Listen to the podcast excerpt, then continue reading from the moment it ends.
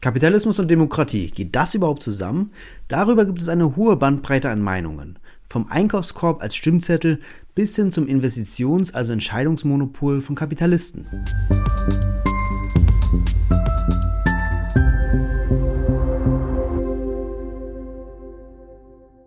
Genau um dieses Verhältnis zwischen Kapitalismus und Demokratie soll es heute gehen bei den Wirtschaftsfragen. Mein Name ist Lukas Scholle und wir sehen uns vor allem an, wie hat sich das Verhältnis in den letzten Jahrhunderten, Jahrzehnten verändert und wo stehen wir heute in dieser Beziehung zwischen Kapitalismus und Demokratie. Natürlich ist Demokratie vielleicht ein eher politisches Prinzip und Kapitalismus ein eher wirtschaftliches Prinzip, aber im Endeffekt sind das beides gesellschaftsordnete Prinzipien, die etwas darüber aussagen, wie wir ja, unsere, unsere Arbeitsteilung gestalten, wie wir das Zusammenleben gestalten, wie wir entscheiden, wer Entscheidungen trifft, die uns alle ähm, betreffen. Also es geht da wirklich um, um absolute Grundsatzfragen.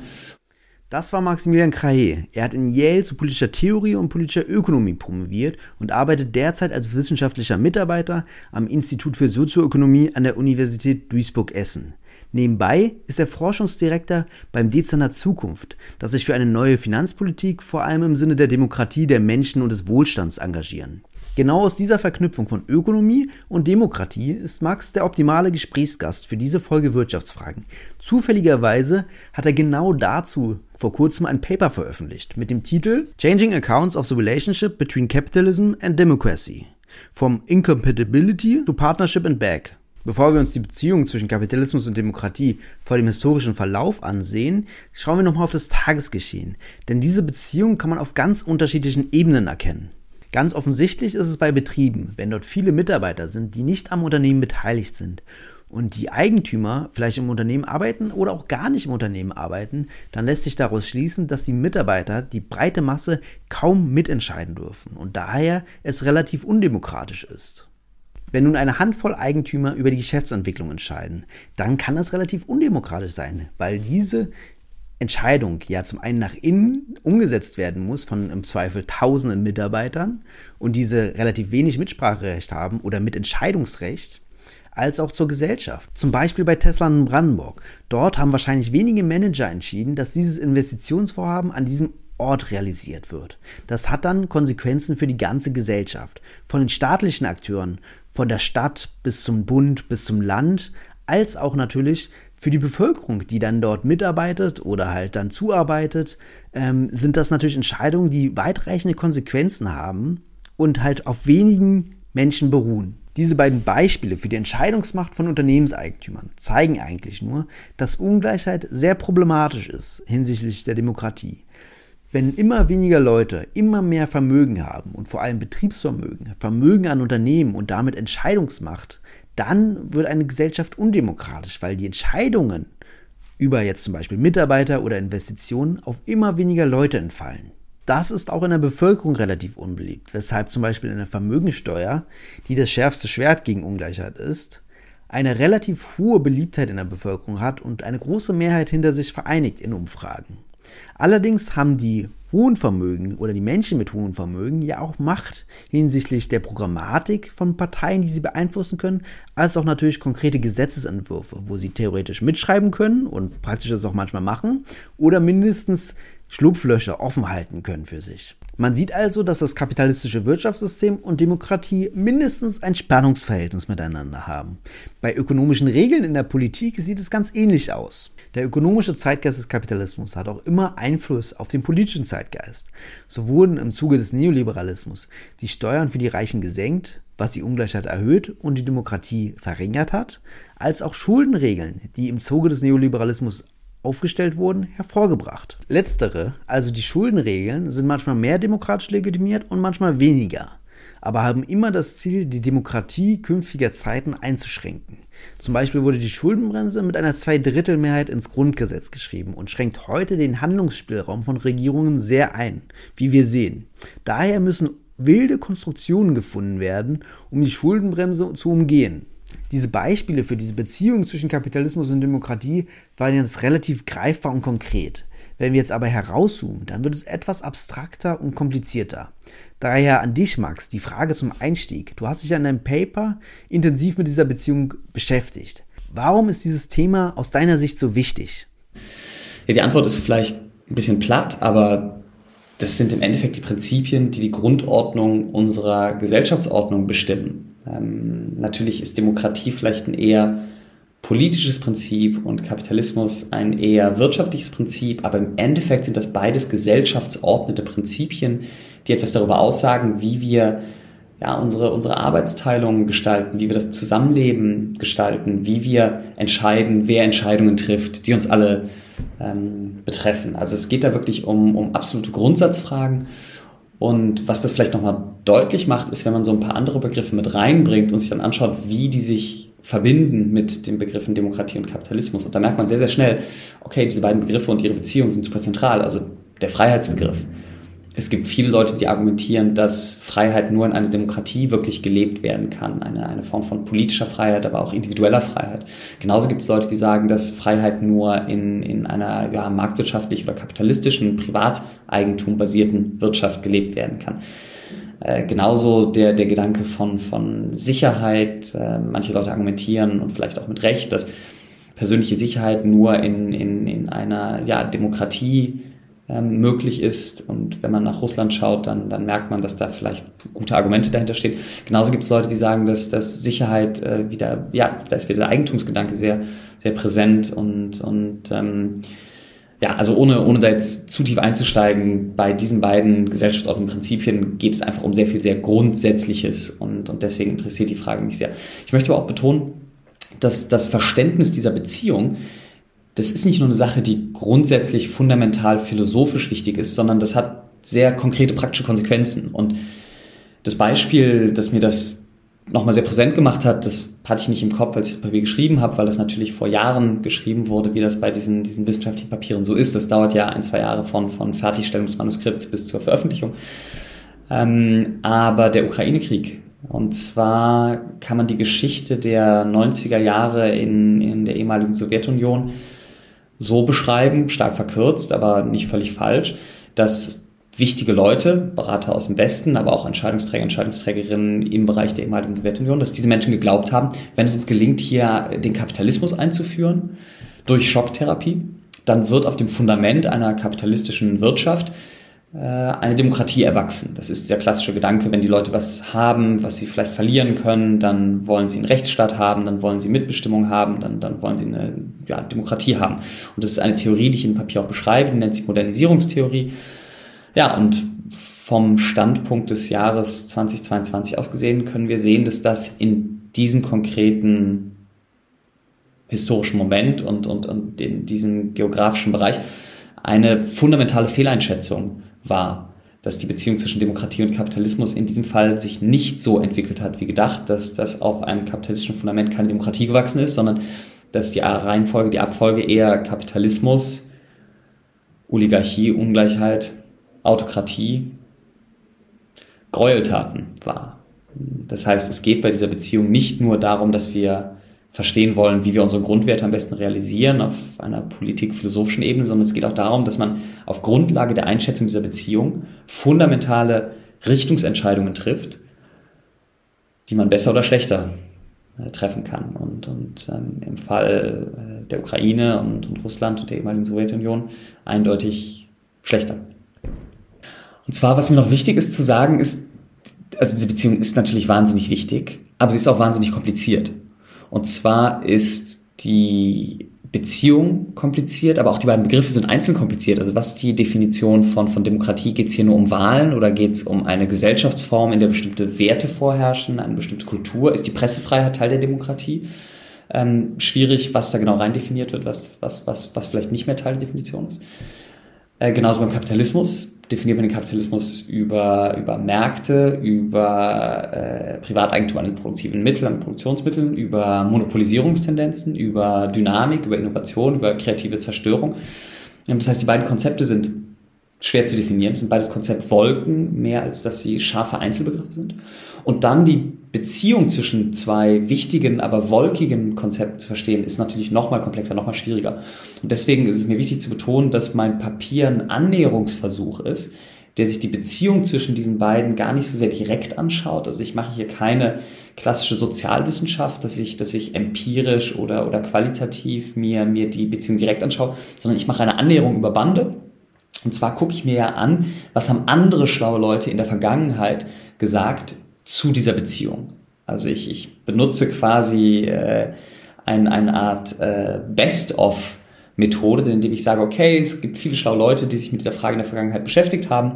Was haben diese Leute gesagt? Und indem ich mir die vergangenen Antworten angucke, lerne ich natürlich auch etwas darüber, wie man dieses Verhältnis verstehen könnte. Aber zuallererst mal ist es ein ideengeschichtlicher Ansatz, wo ich versuche, ähm, die Geschichte vergangener Antworten auf diese Frage, äh, was ist die Beziehung zwischen Demokratie und Kapitalismus, ähm, dass ich mir die, die vergangenen Antworten da anschaue und, und zusammenfasse. Und das ist das, was ich, was ich in Papier hauptsächlich mache.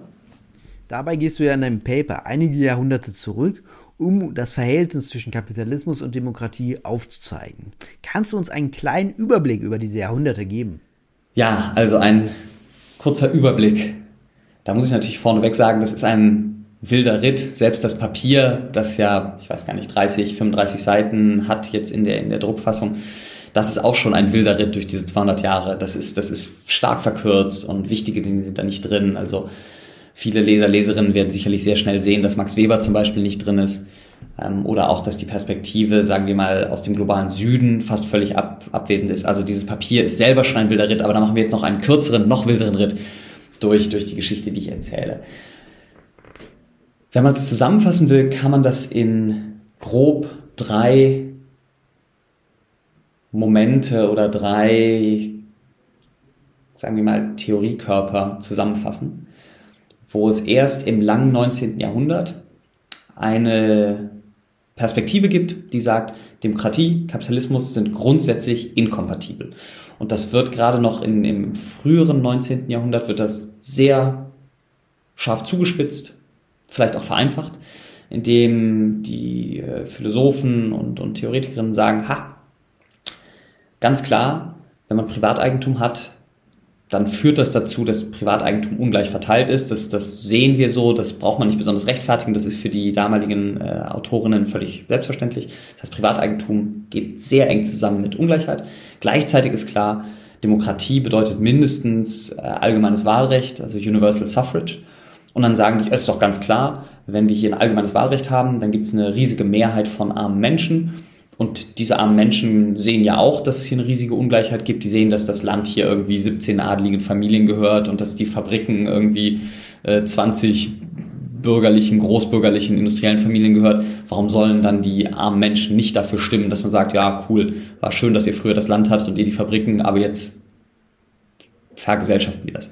Und diese Meinung, interessanterweise, ist geteilt, äh, sowohl, sagen wir mal, im, im, im sozialistischen Camp des 19. Jahrhunderts, aber das sieht man genauso bei, bei konservativen Theoretikern oder bei liberalen Theoretikern. Also diese, äh, wie ich das Papier nenne, Property versus the People Perspektive ist breit geteilt und verschwindet auch nicht völlig bis in die 1950er Jahre. Da könnte ich was mehr zu sagen, aber Jetzt schauen wir uns mal den zweiten Moment an. Der zweite Moment passiert dann tatsächlich erst nach dem Zweiten Weltkrieg und zwar dann, wenn die Nachkriegsordnung sich stabilisiert, also sagen wir mal in den 50er Jahren. Dann kommt so langsam ein, ein, ein Moment des, des, ja, der Verwirrung, wo viele Leute, die intellektuell groß geworden sind, vielleicht in den 20er, 30er Jahren, die denken, hm, ähm, jetzt sehen wir auf einmal, dass der Kapitalismus sich sehr positiv entwickelt, Wirtschaftswunder und gleichzeitig hat sich die Demokratie im Westen verfestigt und, und es gibt jetzt das Wahlrecht für Frauen und in den USA nach der Bürgerrechtsbewegung auch für, für, äh, für Schwarze und, und generell eine, eine Verstärkung der Demokratie, mehr Mitbestimmung in Deutschland, zum Beispiel in, in Unternehmen auch. Und jetzt sieht man dieses, dieses simultane ja, Flourishing, dieses, dieses Aufblühen von beiden gesellschaftsordnenden Prinzipien und dann stellt sich die Frage, wie deckt sich das mit dieser, dieser Theorie, die total dominant war vom 19. Jahrhundert bis tief ins 20. rein.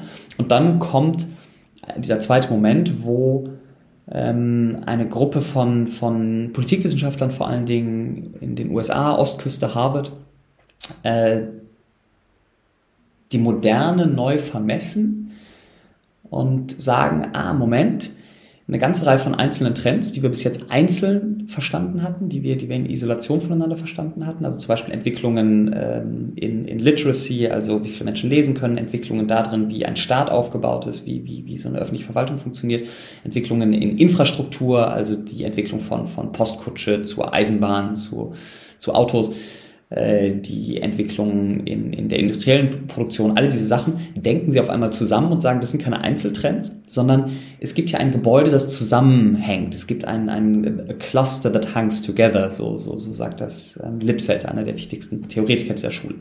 Und durch diese neue Perspektive sagen sie dann auf einmal, ah, sowohl Demokratie als auch Kapitalismus sind Teil dieses Clusters, der zusammenhängt. Wir müssen das hier temporal denken im Verlauf der, der Geschichte, im Verlauf der Zeit. Es gibt eine neue Zeit, die moderne und nicht quasi ahistorisch und es gibt das eine gesellschaftsordnende Prinzip Demokratie, das andere Kapitalismus, die sind in einem Widerspruch, sondern sind beides Teil einer, einer historischen Entwicklung hin zu dieser Moderne. Und das wird auch deswegen möglich, dieses ja, Knäuel der Moderne so zusammenzudenken, weil es wirtschaftshistorische Ergebnisse in den 50er Jahren gibt von einem äh, späteren Nobelpreis ähm, der heißt Simon Kuznets.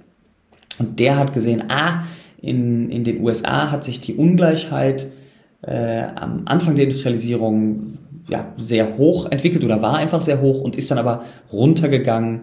Also in dem Zeitraum, den er sich angeschaut hat, in 1930er, 40er, 50er Jahren, ist sie runtergegangen. Und dann entwickelt er eine Theorie, wo er sagt, je weiter die Industrialisierung fortschreitet, desto niedriger wird die Ungleichheit sein. Das passiert vor allen Dingen nicht durch Politik, sondern durch, sagen wir mal, autonome wirtschaftliche Prozesse. Und mit diesem Verständnis von Ungleichheit zieht Kuznets den Stachel äh, oder, oder entfernt den wichtigen Jenga-Baustein aus dieser Theorie Property versus the People des 19. Jahrhunderts. Und das macht es dann möglich, dass diese Modernization Theory sich durchsetzt und dass von, von diesem Moment der 1950er bis in die 1990er Jahre diese, diese Kompatibilitätstheorie äh, vorherrscht. Und dann würde ich sagen, kommt ein dritter Moment, ähm, vor allen Dingen nach 2008, aber da sieht man schon Vorläufertexte auch in den 1990er Jahren, wo neue Wissenschaftlerinnen und Wissenschaftler sagen, ah, Moment, sind wir uns sicher, dass diese Modernization Theory stimmt? Sind wir uns sicher, dass Demokratie und Kapitalismus kompatibel miteinander sind? Und vor allen Dingen sind das Menschen, die die 70er Jahre genauer analysieren ähm, und eine Reihe von Theorien aufgreifen, die in den 70er Jahren schon mal kamen, aber sich dort nicht durchgesetzt haben und die sagen, ah, Moment, vielleicht ist dieses Zusammenleben von Demokratie und Kapitalismus das Ergebnis eines außergewöhnlichen historischen Moments gewesen. Vielleicht hat das was damit zu tun, ähm, mit den ja, Gräueltaten und mit, mit, den, mit den großen Krisen der ersten Hälfte des 20. Jahrhunderts. Vielleicht hätte es ohne den Ersten und ohne den Zweiten Weltkrieg nie diese Versöhnung zwischen Demokratie und Kapitalismus gegeben und vielleicht auch ohne die Sowjetunion nicht. Und in dem Maße, wie diese besonderen ähm, Umstände in den Hintergrund treten, äh, so sagen diese Historikerinnen und, und, und, und Politikwissenschaftlerinnen und, und Ökonomen und so weiter und so fort, dieses dritten Momentes. In dem Maße wie diese Sonderkonditionen wieder ja, in den Hintergrund treten, äh, wird sich ein, ein antagonistisches Verhältnis zwischen Demokratie und Kapitalismus wieder durchsetzen, so wie es vielleicht schon äh, vor, vor dem 20. Jahrhundert war. Und diese drei Momente wären für mich die, die kürzeste Zusammenfassung der Geschichte. Also 19. Jahrhundert Incompatibility Theories, Property versus the People. Das geht dann von Mitte des 19. Jahrhunderts bis ungefähr die 1950er Jahre. Dann dieser Moment 1950 bis, bis 1990er Jahre ungefähr. Modernization Theory, Compatibility, die beiden Sachen gehen zusammen. Und jetzt seit 2008 wieder ein, ein, ein neuer Moment, wo eher Antagonismus und, und ein ähm, Wiederkehren der Spannungen im Vordergrund steht und wo dieser mittlere Moment reinterpretiert wird als ein Ergebnis ungewöhnlicher, außergewöhnlicher Umstände und, und eben kein permanenter ähm, Shift. Das war wirklich ein wilder Ritt durch die Geschichte. Wenn wir jetzt aber über dein Paper etwas hinausgehen, was würdest du sagen, welche ökonomischen Verhältnisse schränken heute die Demokratie ein? Klassisch gibt es da zwei, drei makrostrukturelle Rahmenbedingungen, die es sehr schwierig machen, unsere Wirtschaft und Gesellschaftsordnung wirklich demokratisch so zu gestalten, wie, wie, wie ein Mehrheitswille das möchte. Und die Bildung des Mehrheitswillens selber ist natürlich eingeschränkt durch, durch gewisse Strukturen. Die erste und sicherlich wichtigste Rahmenbedingung, die dem Ganzen im Wege steht, ist die finanzielle Globalisierung. ähm, in dem Maße, wie es sehr einfach ist, große Mengen Kapital aus einem Markt, aus einer Gesellschaft abzuziehen und woanders hinzubringen, ist es einfach sehr, sehr schwierig, ähm, Renditen in einem Land zu haben, die deutlich niedriger sind als Renditen in anderen Ländern. Dann, dann fließt das Kapital ab und ähm, sucht sich die, die rentableren äh, Investitionsorte aus. Und das, die, die Effekte dieser Struktur sind oft nicht einfach zu sehen, dadurch, dass der, der Druck, die Größe der Abweichungen äh, ex ante schon klein hält. Ähm, das sieht man in Deutschland nicht so gut, aber man sieht das in Frankreich sehr gut. Die ähm, französische Regierung, die 1981 gewählt wurde, hat versucht, ähm, auf die Krisen, die aus den 70er Jahren rauskamen, also die beiden Ölschocks, aber auch der, der, der Anfang äh, der Deindustrialisierung, mit einem Programm zu reagieren, dass das absolute Gegenteil von dem Programm Thatcher und dem Programm Reagan war, die ja gesagt haben, wir, wir machen die Gewerkschaften schwach und drücken die Löhne und das soll dafür sorgen, dass äh, die Investoren wieder äh, Appetit bekommen und neu investieren und die Wirtschaft umstrukturieren. Und die, die Regierung Mitterrand, die 1981 gewählt wurde in Frankreich, hat gesagt, nehmen wir das als großer Quatsch. Wir machen das Ganze dadurch, dass wir die Nachfrage stärken. Ähm, das heißt, sie haben den Mindestlohn angehoben, aber auch eine ganze Reihe von Sozialleistungen. Also einerseits die Nachfrage stärken, dann haben sie gesagt, wir verstaatlichen die entscheidenden industriellen Firmen und die entscheidenden Banken. Und dann benutzen wir die öffentliche Kontrolle über die Industrie und über das Finanzsystem, um diese Industrien, äh, sagen wir mal, mit einem politischen Willen zu modernisieren und zu restrukturieren. Und das Ganze hat überhaupt nicht geklappt und zwar vor allen Dingen aufgrund von Kapitalflucht und, und äh, mehreren Währungskrisen, ähm, die durch genau diese Rahmenbedingungen Kapitalmobilität äh, möglich wurden. Und ähm, die damalige Kapitalmobilität war nochmal geringer, als es das heute ist.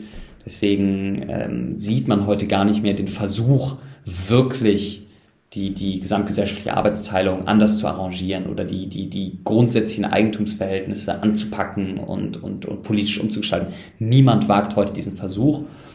Und das hat meiner Meinung nach sehr viel mit, mit, mit großer äh, Kapitalmobilität zu tun. Die anderen Rahmenbedingungen, die wichtig sind, sind, sind Freihandel und, und die Integration von, von Wertschöpfungsketten, die deutlich größer sind oder über längere Wege laufen als, als die politischen Körperschaften, die sie überblicken. Ja, aber da werde ich jetzt nicht ins Detail gehen, sondern, sondern ähm, da können wir vielleicht ein anderes Mal drüber, drüber reden. Das ist nur eine Sache, die gerade für Deutschland sehr wichtig ist mit seiner exportorientierten Wirtschaft. Diese Art, eine Wirtschaft aufzuziehen, macht es strukturell schwieriger, sie demokratisch umzustrukturieren, weil diese Exportabhängigkeiten dafür sorgen, dass aus Arbeitnehmerperspektive man natürlich sagt, puh, also wenn wir jetzt hier ernsthaft die Löhne anheben würden oder äh, unsere Industriestruktur ändern würden, dann würden wir ja Exportmärkte verlieren und dann würden wir unsere Jobs verlieren. Das heißt, man, man, man schafft eine gewisse, äh, ja, einen gewissen Sachzwang, der die Arbeitnehmerschaft und die Bevölkerung insgesamt, äh, sagen wir mal, stiller hält, als das in einer eher autarkeren oder autonomeren Wirtschaft der, der Fall wäre. Wir sehen also auch, dass es um die großen Rahmenbedingungen geht. Von Freihandel über Kapitalmobilität, wenn es um Demokratie und Kapitalismus geht. Gibt es sonst noch einen Punkt, den du besonders betonen möchtest? Ich glaube, dass in Deutschland immer noch dieser mittlere Moment dominant ist, den ich am Anfang angesprochen hatte. Also dieser Moment, der in der angelsächsischen Welt und vielleicht auch in der frankophonen Welt eigentlich nur eine Ausnahme war von ungefähr 1950 oder 55 bis ungefähr die Mitte der 90er oder sagen wir mal 2008 und der seitdem schon wieder in, in die Vergangenheit gerückt ist. Dieser Moment, in dem geglaubt wurde, ja, Demokratie und Kapitalismus, das sind zwei Hälften einer freiheitlich organisierten Gesellschaft, wo Demokratie die Freiheit in der Politik repräsentiert und, und Kapitalismus die Freiheit in, in der, in der ähm, wirtschaftlichen Arbeitsteilung repräsentiert und die, die formen zwei Hälften einer, einer freiheitlichen Kugel. Diese Perspektive, so wirkt es auf mich, ist in Deutschland immer noch sehr, sehr, sehr stark präsent. Und das halte ich für gefährlich. Ähm, das hatte ich ja vorher kurz angesprochen ein Missverständnis dieses Verhältnisses Demokratie-Kapitalismus kann sehr gravierende Konsequenzen haben, ähm, wie man das im ehemaligen Sowjetraum gesehen hat. Und ich glaube, dass dieses Partnerschafts- Verständnis, das in Deutschland noch vorherrscht, dass das ein Missverständnis ist.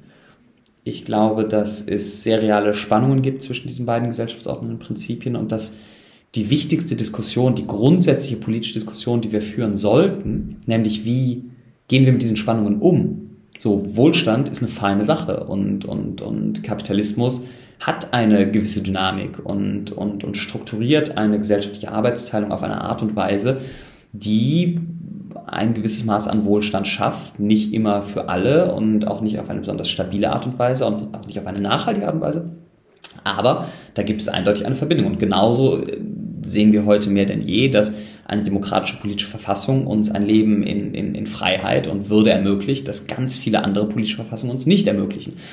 Und wenn es jetzt Spannungen zwischen diesen beiden Prinzipien gibt, dann müssen wir darüber nachdenken, wie wir mit diesen Spannungen umgehen wollen. Und das ist eine Diskussion, die nicht in dem Maße stattfindet, wie sie stattfinden sollte, solange wir glauben, ach, das läuft von alleine, äh, die harmonisieren miteinander, die beiden Prinzipien, das läuft schon.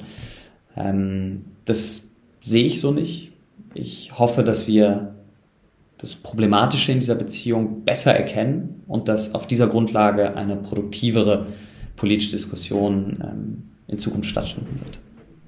Vielen Dank für deine spannenden Antworten. Und ja, du hast recht, dass wir darüber vielleicht mal in einer anderen Folge reden sollten, was die Grundprobleme sind und wie man diese angehen könnte. Weil es gibt ja eine ganze Reihe an Themen von Wirtschaftsdemokratie bis hin zu Entscheidungen auf kommunaler Ebene, um die Demokratie und den Kapitalismus mehr in Einklang zu bringen. Für die politischen Antworten ist es natürlich auch wichtig, über die Macht der Milliardäre zu sprechen, da sie wenige Stimmen Entscheidungen treffen können mit Konsequenzen für die ganze Gesellschaft.